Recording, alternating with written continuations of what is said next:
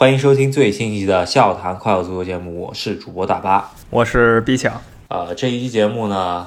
欧洲不足球，我们先放一边，先聊一下马上就要开始非常重要比赛的国家队。但是在聊国家队之前呢，我们可以先把国内足坛的一些事情，因为最近也很久时间没聊了嘛，就是说把国内足坛一些事情给大家稍微聊一嘴吧，是吧？就是承前启后吧。上一期我们说了一下中超冠军山东鲁能，也是打破了这个金元足球多年的这么一个趋势，是吧？山东重新获得了中超冠军。那足协杯呢，是在今年年初才决出来，就几周以前了。那冠军还是山东鲁能，这个双冠王确实已经很久没见到了，而且又是一个本土教练带出来的双冠王，我觉得这是个很遥远的记忆了。对我来说，应该印象中间联赛夺冠，本土教练主帅做主教练，然后最终夺冠的，可能要追溯到零九年，就前恒大时代了，然后。啊，但是那个赛季应该是北京的教练，他是中途接手吧？如果说是本土教练完整带完一个赛季，然后夺得联赛冠军的，应该要追溯到零七年高洪波长春那个时代了，是吧？对，没错。那零九年呢？你说就是洪元硕指导啊，再往前就零七年已经是十五年前的事儿了。所以说，零七赛季在我心中。依旧有很深的印象，但是我们也不得不承认，这是十五年前的事儿了。很多现在看球球迷的那个赛季，甚至还没有出生呢。咱们不夸张的说，那获得双冠王的本土教练，现在的这个山东鲁能帅郝伟，确实是第一人，没有之一。呃，中国足坛有很多双冠王，之前都是外教。作为主教练的，那也是恭喜郝伟好指导，能够破了一个，就怎么说吧，这中国足球的事情还得靠中国人自己，是吧？这也宣告了一个时代终结吧。就是说，山东拿了双冠王。我虽然不是山东球迷，但但我能很清楚感觉到，就这件事儿告诉我们，中国职业足坛又开启了一个新的纪元。之前那十年呢，疯狂烧钱的十年。算是结束了，现在大家冷静了下来。虽然冷静之后，你该怎么走还不知道啊，但你能感觉到整个足球圈已经冷静下来，甚至有点过于冷静，冷静到很多球员都已经发不起工资了。呃，最近中国足坛主要一个大事儿吧，就是关于很多球队欠薪到底什么时候能发钱，然后呃，关关于中国足协下赛季的注册是那些没有发钱的俱乐部能不能注册？然后到底怎么去面对之前签下的这么个多的天价合同，最终履行不了，怎么去解决这些问题？我觉得这个中国足球，啊，中国足协这个年过得应该挺艰难的，是吧？那说到过年，就又得说我们前很多期节目，但凡提中国足球，我们必然会提到，马上这个春节，其实就两周以后了。大家过年的时候呢，喜欢足球朋友可以顺便看一下中国和。越南队的比赛，一个是这个时间点很重要，我们在过新年；还有一个就是越南也过新年，所以就是说这算是一个大战了。而且两个队呢，其实对世界杯的冲击基本都没戏了，所以就是一个面子上的问题。中国队不至于说被越南彻底击垮，然后开启这么一个新纪元吧？中国足球。中国国啊，中国男子国家队呢，现在又迎来了自己新一任的主教练啊，就是跟之前我们聊的那山东泰山队有非常有渊源的这么一个主教练，就是李霄鹏，从武汉直接接手国家队了，是吧？这个之前李铁李指导可能因为对于媒体的某些事情嘛，然后嗯被足协打引号的炒鱿鱼了，是吧？毕竟是他自己辞职了。李霄鹏指导挂帅，进行了可以说是国家队在如此大战之前吧，又迎来了一个新的主教练以及新的一套教练班底，是吧？教练班底还是挺有意思一个事情。就如果我们看一下这个教练班底，都是我们耳熟能详名，感觉这个中国足球呢，冷静了以后，一下特别冷静啊，就冷静到有一些。就对外籍教练和外籍球员完全不感兴趣了。像之前最疯狂的时候，咱们也都看到了，请了里皮，皮完了以后呢，他那些徒弟们也在中国足坛呼风唤雨。咱们有一期还调侃过，如果你去过尤文图斯，在尤文图斯效力过的话，你可能在中国足球好混一些。那到现在呢，就完全是另一个极端了。这整个教练团队除了个别职务是就是外籍的专家来担任，主要的职务都是本土的著名球员。说说白了就是，只要你关注了中国足球有这么十几年，这些名字呢，你肯定是耳熟能详的。有一点小争议的就是说，当这么多国家队的名宿或者大佬同时进入到了国家队的教练组，那李霄鹏在国家队中间的话语权到底是多高了？对于这些大佬同时进到教练组这个想法，是李霄鹏自己。想要去啊，以自己啊作为主教练的啊为意志，想要促成的这么一件事情呢，还是说国足在背后运作，然后把大家都放一起，然后想说就是万一李霄鹏不行，那后面我这个教练组里头能不能再找一个继任者，然后能够给他顶替了，或者怎么样，或者也就是呃可能为中国足球教练人才做储备，然后。让大家都有那么一点经验之后好上位，这都不好说，是吧？这个确实没有任何证据啊，表明你刚才说哪一种猜想是对的。我倾向于就是让很多中国足球的前辈都参与到这个活动中，然后这一波结束以后呢，这些前球星他们可能就会去各个俱乐部执教，因为我们也刚才提到了，整个足球圈呢一下就冷静下来了。感觉大家也不去迷恋外教了，也对啊，毕竟里皮你都请过了，这已经是外教极致了，这都救不动，那就说明是你自己的问题，不是什么教练问题，就是谁来也救不动，所以干脆就把这个跟外教、迷信外教这件事儿就彻底就放弃就完了，所以培养一些。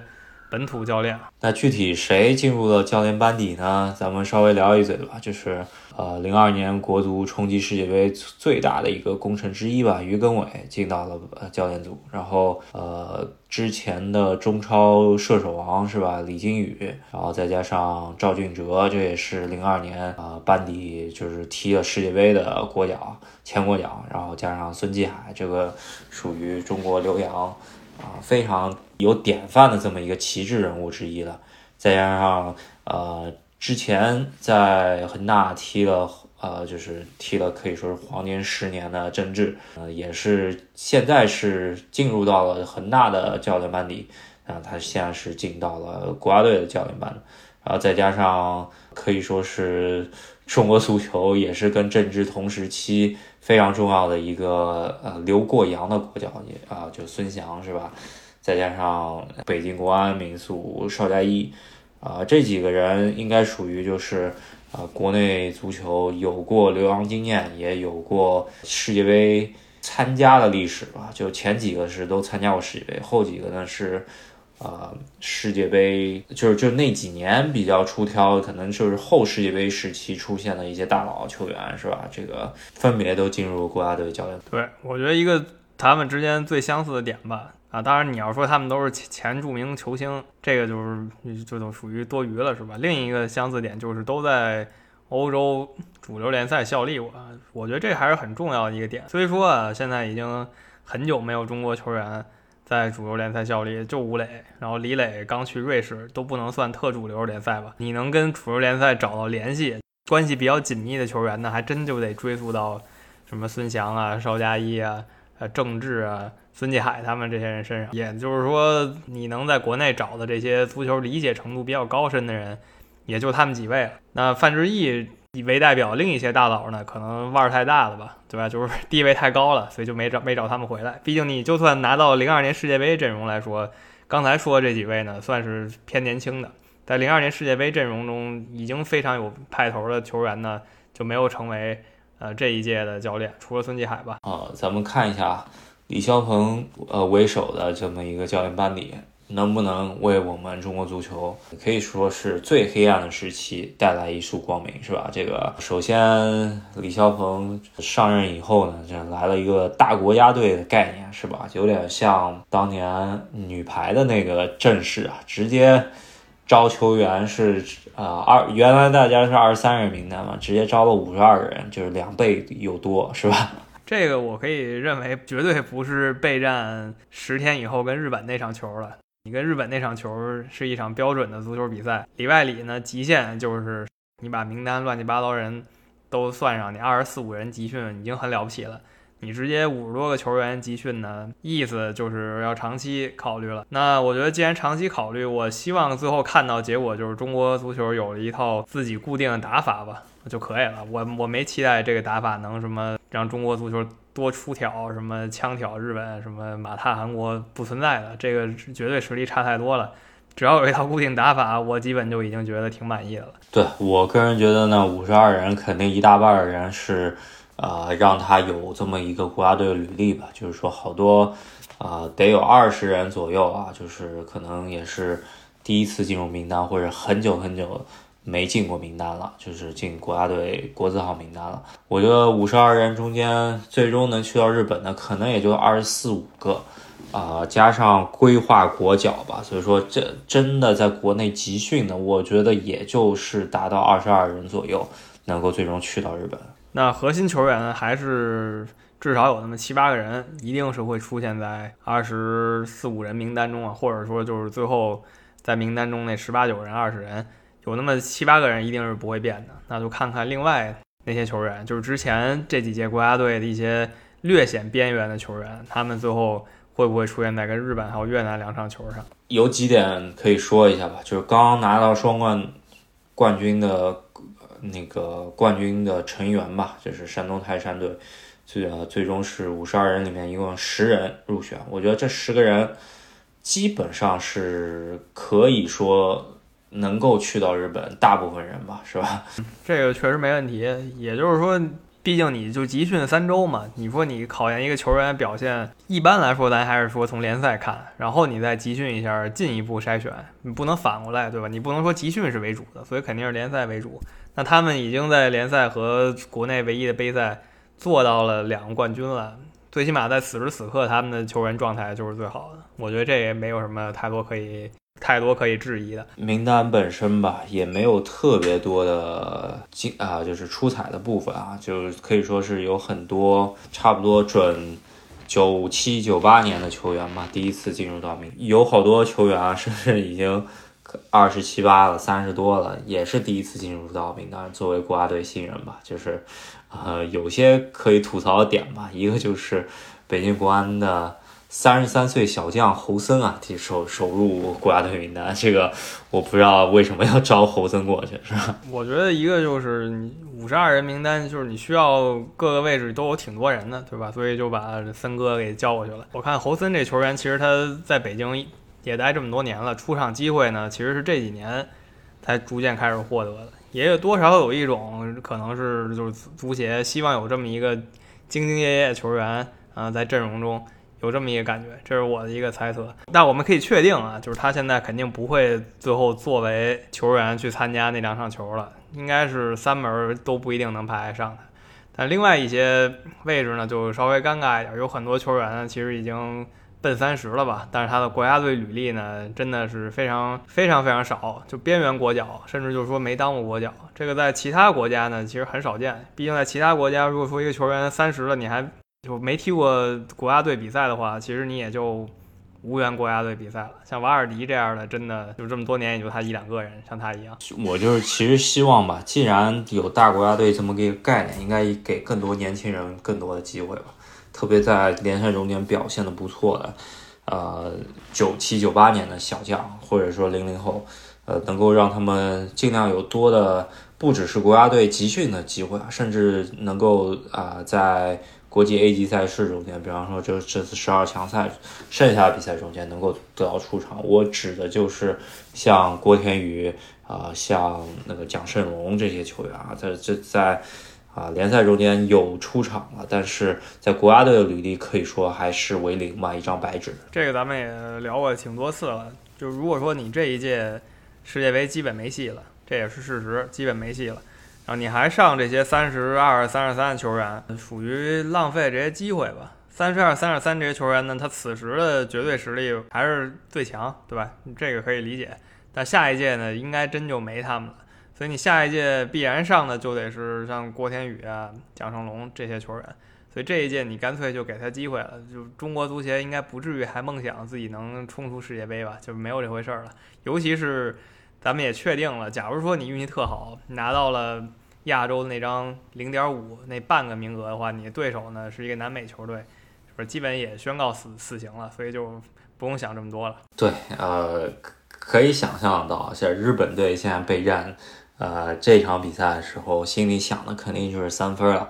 因为对于日本队来说，他们是平不起的，对吧？他们一平，很有可能澳大利亚啊战胜对手就是越南之后呢，有可能反超日本，变成第二，然后日本去踢这个附加赛。对日本来说，啊，不管他实力再怎么着吧，他碰到南美那个第第五名，肯定也是虚的，是吧？对，没错，就是日本他再强吧，他虽然也发展二十年，他也是亚洲就这么拔尖的球队，但这二十年比不过南美一百年嘛，对吧？南美第五名搞不好又是哥伦比亚什么的，那确实日本他自己就是也得怯场，他甚至可以说我的欧洲球员比你南美球员，比你那个南美国家，比如说哥伦比亚球员还多。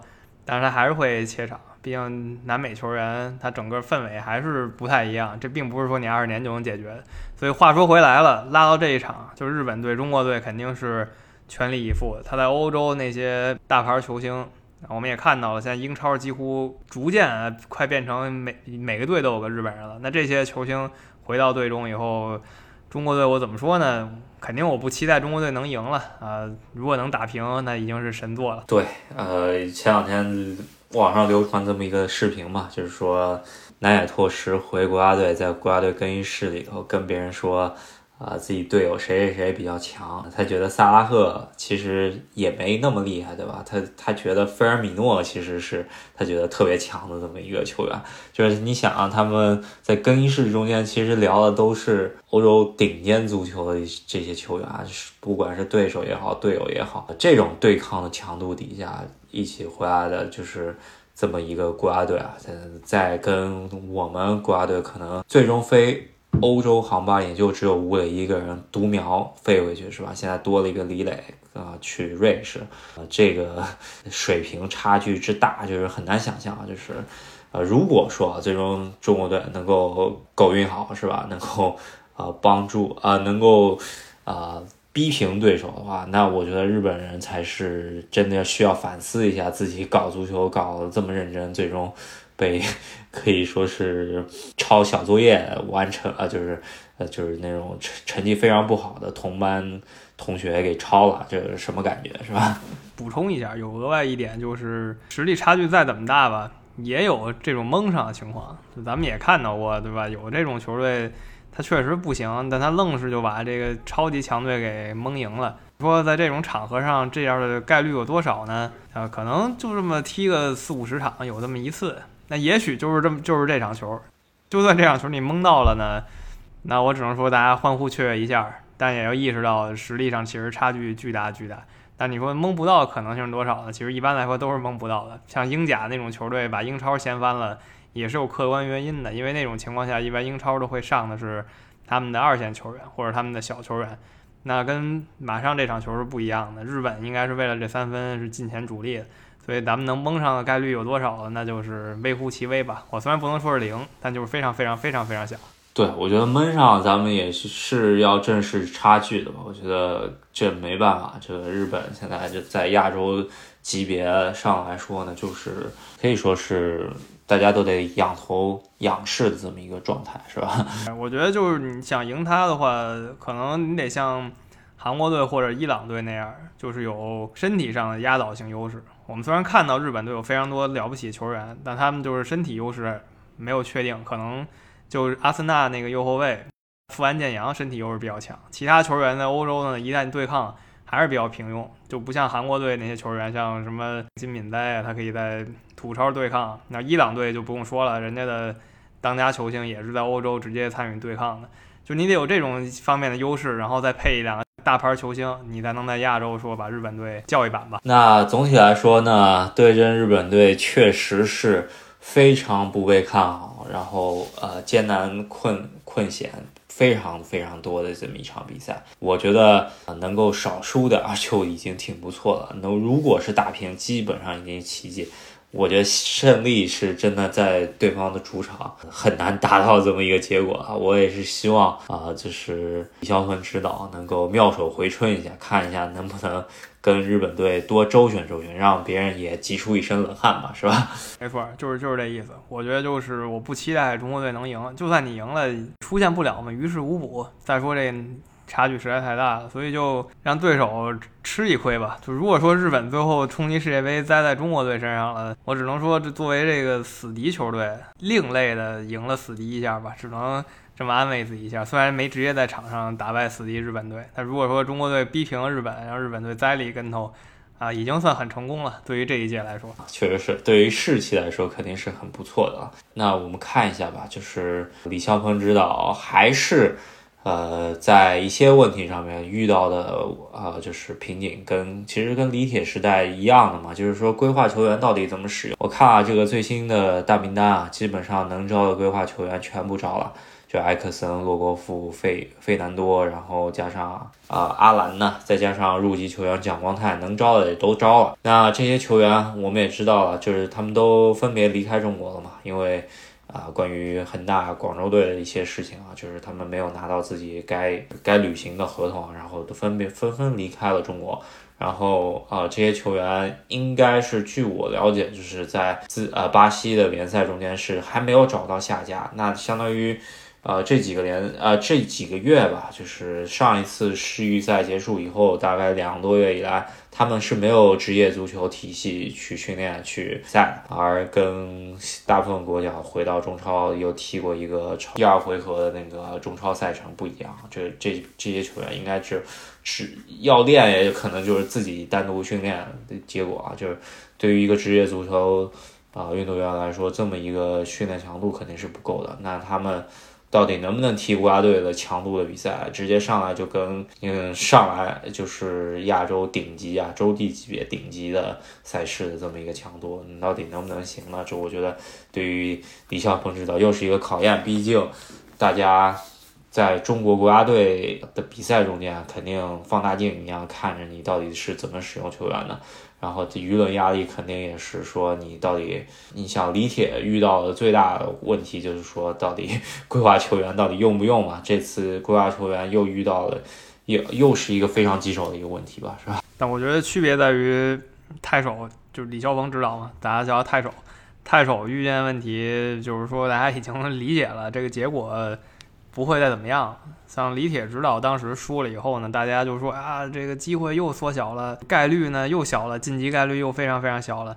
那现在太守面对的情况就是概率基本就是零了，所以你就是把你的足球理念展现给球迷们，我觉得也就可以了。当然一定会有球迷喷的，因为有球迷他平时也不看足球，他就等着你中国足球败一场，然后他他好当键盘侠，好嗨一把。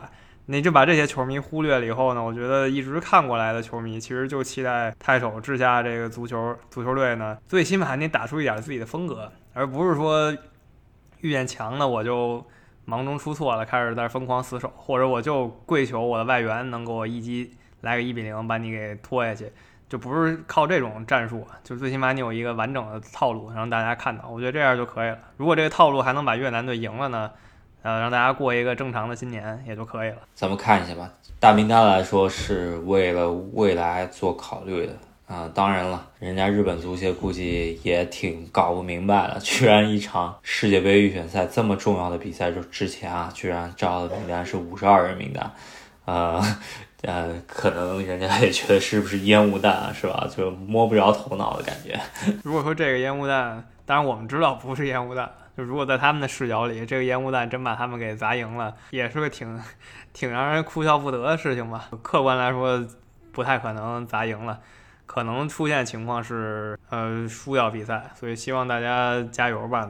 如果能逼平，我就已经极度极度极度高兴了。那我们这期节目呢，就差不多聊到这儿了。也是希望中国国家队一月二十七号、二月一号的两场世界杯预选赛中间，能够给我们。球迷们啊过一个较为顺心的新年，别对中呃对日本队别出惨案，然后对越南队是要确保拿下三分，是吧？对，我觉得做到这两点呢就可以了。我觉得如果你一路跟中国足球这一届看到现在，应该也就是这样的期待了。那可能有球迷他就坐等什么你必须赢日本，那这种球迷咱们就忽视一下，因为他忽略了客观条件，这是不可能的。就像你不可能期待哪个球队就必胜中国乒乓球队一样，这个就只能出现绩效概率。至于关于联赛这个赛季，咱们其实聊的挺少的，因为联赛已经是。为了中国国家队的这个赛程啊，基本上支离破碎了。可以说，今年联赛看的球我本来也不是特别多啊，就稍微看到的集锦比较多一些。因为毕竟申花队最终去了保级组，然后啊，那我就相对兴趣少了很多很多了。然后上港队的比赛也稍微。瞧一眼吧，就是可能现在咱们看了中超联赛的大牌外援纷纷都离开了，就是相对有吸引力的比赛也就少了。就是看了一下山东队、上港队的比赛啊，踢得非常焦灼，最终是靠那个山靠山东从中甲租来的这么一个后后卫球员吧，就。